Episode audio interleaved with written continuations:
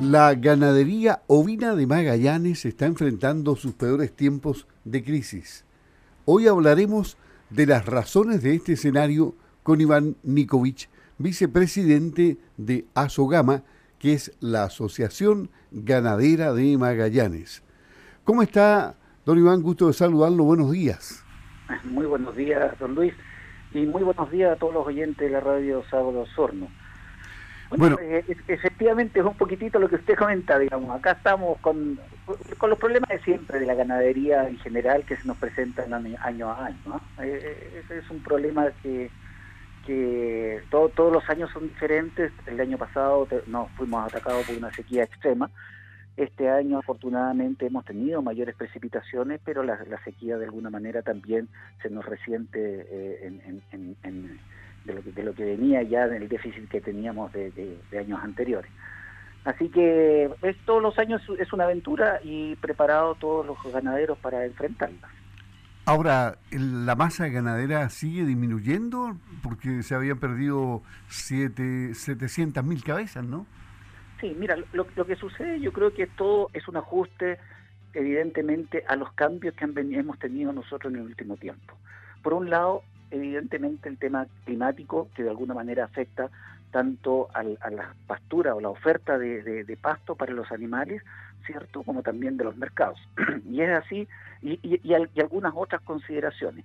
Y es así como la diferencia entre los últimos censos, la disminución son de 700.000 eh, cabezas que, ha disminuido, el año pasado fue, eh, yo creo que el momento crítico con respecto a la crisis climática, con respecto al tema de la sequía que tuvimos en la región, en donde hubieron dos comunidades muy, muy afectadas, San Gregorio y Laguna Blanca, en la cual tuvieron una, una sequía severa, digamos, por muchos meses que no, que no, que no llovió. Entonces, frente a eso y frente a otros elementos, como ser la competencia que tenemos hoy día con el, animal silvestre que es el guanaco, que ha ido creciendo en su población, en donde compite de igual a igual y, es más, llegan a los, a los terrenos de rezago que tenemos para los animales, llegan antes que nuestros animales y evidentemente cuando llegamos con nuestros animales ya no tenemos los, los, la oferta de, forraje necesaria para mantener a los animales como, como, como quisiéramos. Claro, o, sea, mira, eh, eh, estaba viendo aquí justamente el, artículo de la prensa austral donde el presidente se refiere a los guanacos, ¿no? Eh, el 78, el año 1978 eran 28 mil guanacos, hoy día son 500 mil. Esto es una plaga ya. Exactamente. Lo que sucede es que el guanaco es un animal protegido, está en el CITES, entonces evidentemente eh, eh, el, el, resguardo que se, que, se, que se hizo con respecto a que se reprodujera el animal funcionó bastante bien.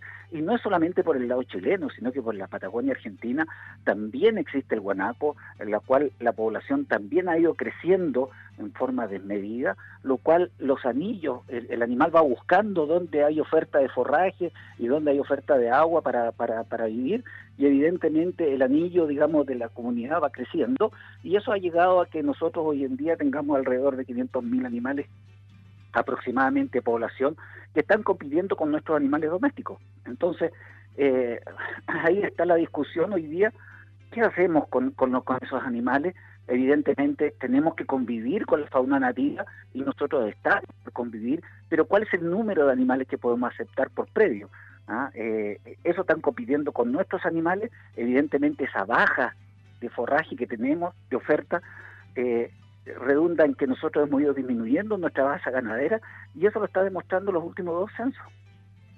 Claro, y ahora ustedes eh, obligadamente muchas veces tienen que suplementar, eh, porque no tienen pasto, tienen que darle forraje, abastecerse de forraje.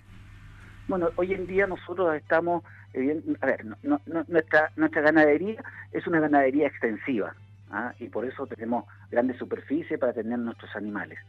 Evidentemente hoy día, principalmente para llegar un cordero en condiciones para el frigorífico y que tenga los kilos necesarios para poder, digamos, acceder a los valores que necesitamos llegar, eh, tenemos que necesariamente suplementar esos animales para poder llegar con lo, que necesitamos. Y eso es lo que se está haciendo en, gran parte de la, de, ovejería hoy día. ¿ah? Eh, el tema es el tema de costo, el tema de costo. Y ahí entramos en dos temas muy importantes. Uno, los precios de la lana, principalmente los precios de las lanas gruesas, que hoy en día ha, caído a precios históricos muy bajos posterior a la pandemia. Ante la pandemia teníamos valores bastante interesantes para tener eh, el cultivo y hoy día la verdad que ha disminuido en forma bastante considerable ese precio y no se ha recuperado. Y por otro lado, también tenemos el tema de la carne. La carne en las dos últimas eh, temporadas ha disminuido casi un 20 o un 25 y hasta un 30% del precio que teníamos. Por, por ende, eh, la verdad es que la ganadería ovina en Magallanes está en una crisis bastante eh, preocupante, por así decirlo. Ya, y esto no tiene una salida fácil, ¿no?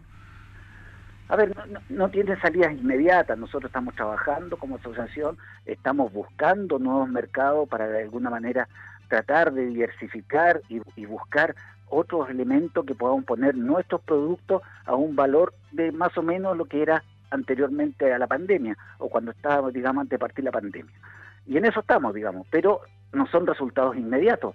Entonces tenemos que sobrevivir, digamos, de alguna manera con lo que tenemos hoy día hay ganaderos que están eh, produciendo lanas gruesas, las lanas gruesas prácticamente hoy día no tienen precio, no tienen precio por el tema, no sé si será por la fabricación de alfombra, eh, estamos muy lejanos de los mercados hoy día de China, Australia, Nueva Zelanda están bastante más cerca que nosotros, por ende ellos pueden abastecer de lana a estas industrias y que de alguna manera nosotros nos vemos desfavorecidos. Claro, bueno, y los chinos están pagando poco.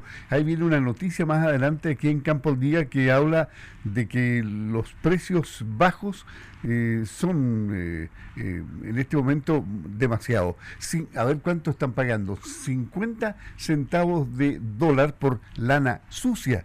Es lo que han vendido más de 4 millones de kilos de lana sucia a China, que es el, producto que pudo meterse rápidamente, pero a bajo precio sí, efectivamente. Y eso redunda en que hoy día prácticamente que el valor de la lana, el, esquilar un animal, prácticamente no paga el valor que tiene el esquilarlo. ¿ah? Entonces, eso lo vuelve bastante complejo la situación con respecto a, cómo estamos.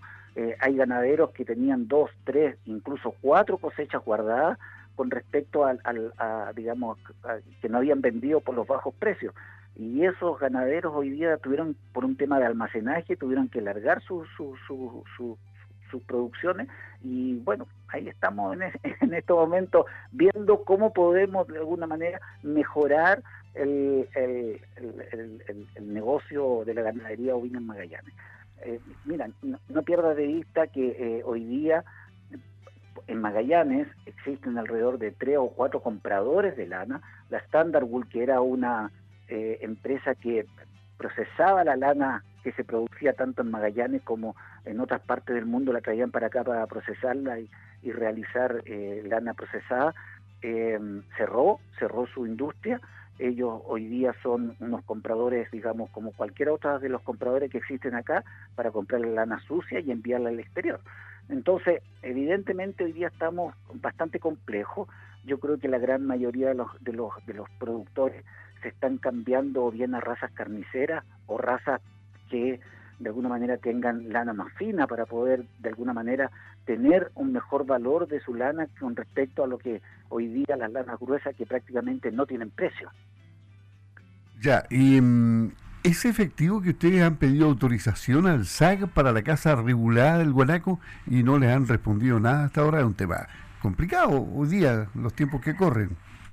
A ver, hay que tener claro que hoy día existe un coto, un, coto de captura de, guanaco con respecto a algunos frigoríficos que producen y venden el producto eh, procesado a la comunidad, ¿ya?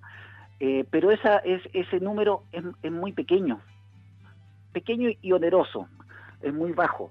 A ver, hay que tener en cuenta que la tasa de reproducción anual del guanaco está alrededor entre un 19, entre un 17 y un 20% anual. Si tú tomas 500.000 animales, tienes una reposición bastante importante de la, de la masa de guanaco que se está reproduciendo en Magallanes. Por ende, tenemos un problema de que va a llegar el momento en que no va a haber más lugar para tener guanaco.